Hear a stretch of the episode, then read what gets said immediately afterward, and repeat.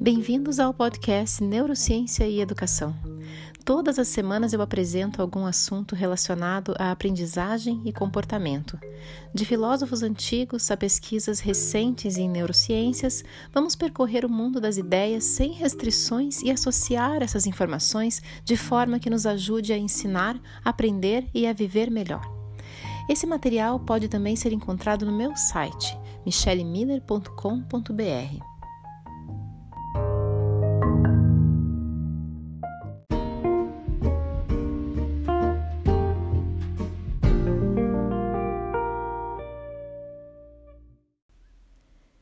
Nesse episódio, eu vou dar continuação ao tema apresentado na edição anterior do papel da linguagem na inteligência emocional, mas agora aprofundando mais a questão da construção do nosso repertório emocional com a ideia de responder à pergunta: afinal, as emoções são universais e pré-programadas ou são construções sociais?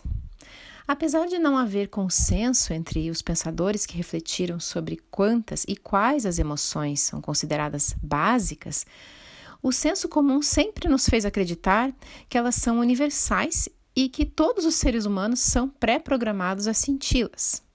Rostos felizes, tristes e preocupados são facilmente identificados em qualquer cultura, o que foi comprovado em várias pesquisas, sendo as conduzidas por Paul Ekman na década de 70 as mais difundidas sobre o assunto. Então, a neurociência passou a investigar o assunto de forma mais objetiva, a partir de imagens do cérebro e outras informações.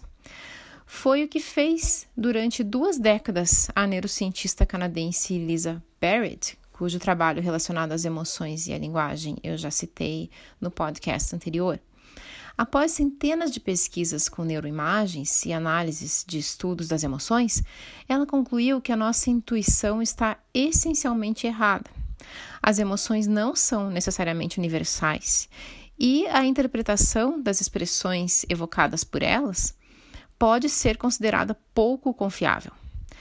As investigações lideradas por Barrett mostram que uma mesma expressão facial pode representar emoções distintas e, portanto, é extremamente dependente do contexto e até mesmo da cultura para ser identificada. Ela defende que não existe um circuito neural pré-programado para processar as emoções consideradas complexas. Elas seriam construções do cérebro baseadas em predições, assim como acontece com toda a aprendizagem e a leitura, nossa leitura de mundo.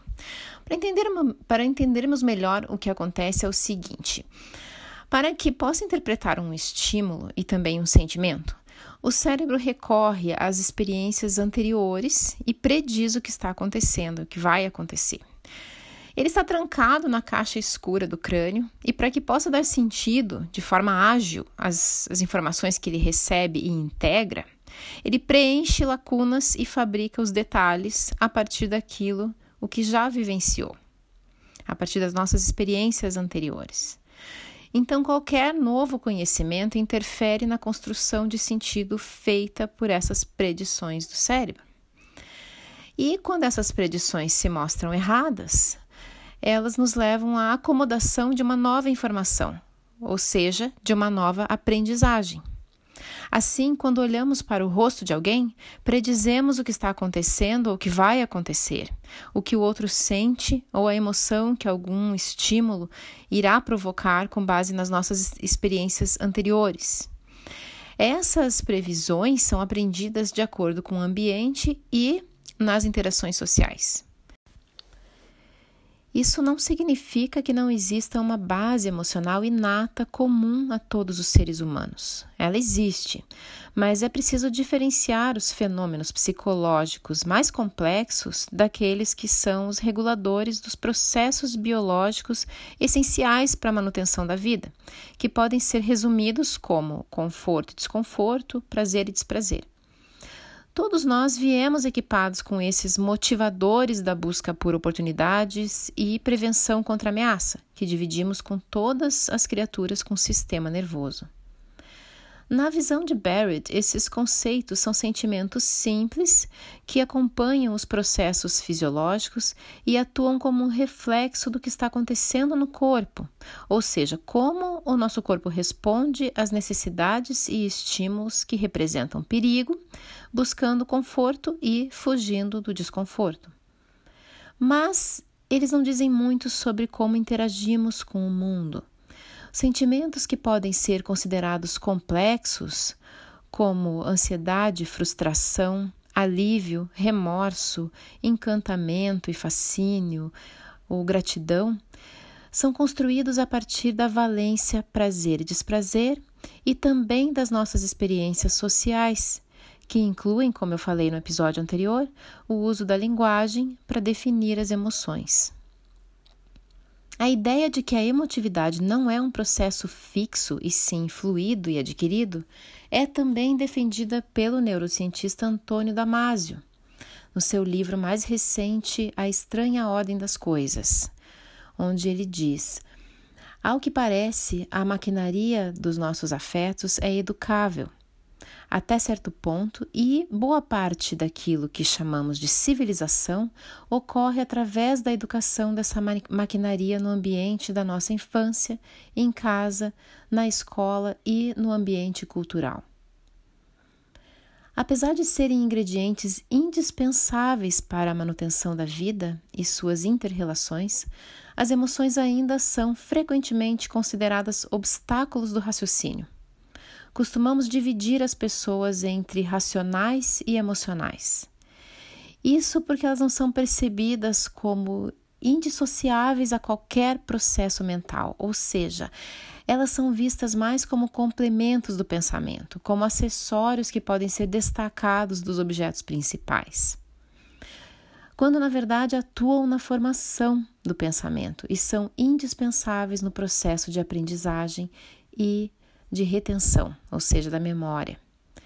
Damásio afirma que esse menosprezo pelos afetos pode derivar das consequências negativas que algumas emoções sedutoras ou destrutivas provocam, mas elas representam um pequeno grupo de emoções negativas.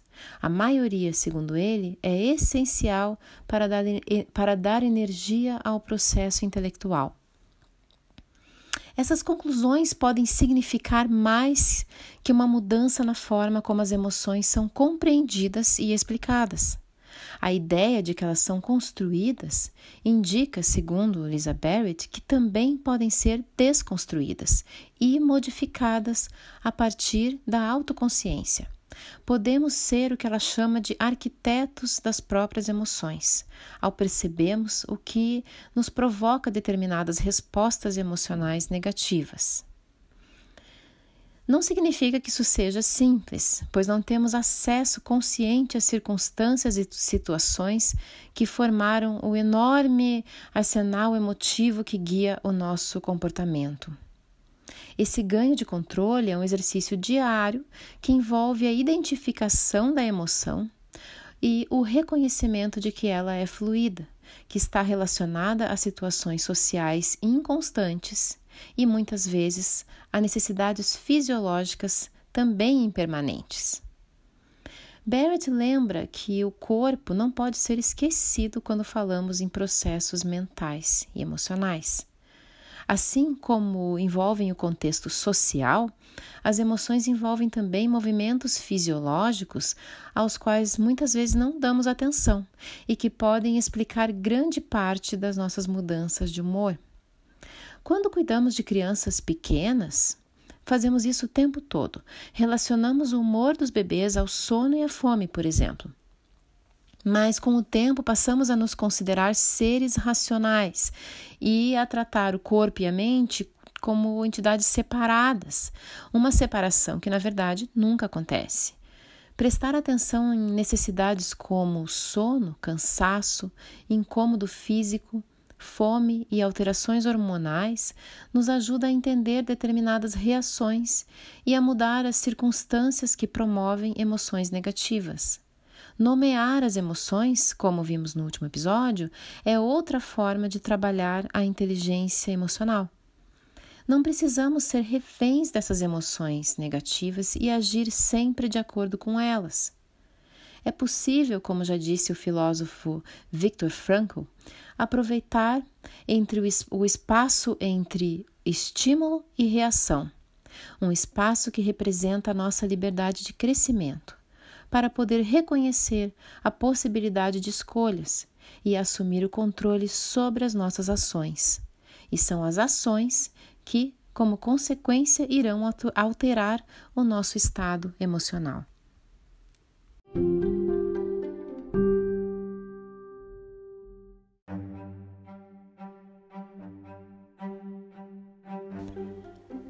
Para ajudar na construção do vocabulário emocional de crianças e adolescentes, eu lancei um livro em caixinhas pela editora Matrix chamado Imagem e Conceito. Você pode conferir pelo site da editora ou da livraria da sua preferência. Se você quiser levar capacitação à sua escola ou empresa, entre no site michellemiller.com.br e envie um e-mail. Os temas que abordo são leitura e compreensão da linguagem, em cursos e mentorias voltados a professores e pais, e, para o mundo corporativo, levo estratégias com base em neurociência sobre como exercitar a criatividade, a inteligência emocional, a flexibilidade e como administrar o tempo e a atenção para maior produtividade. Muito obrigada por ter me acompanhado nesse episódio e até semana que vem.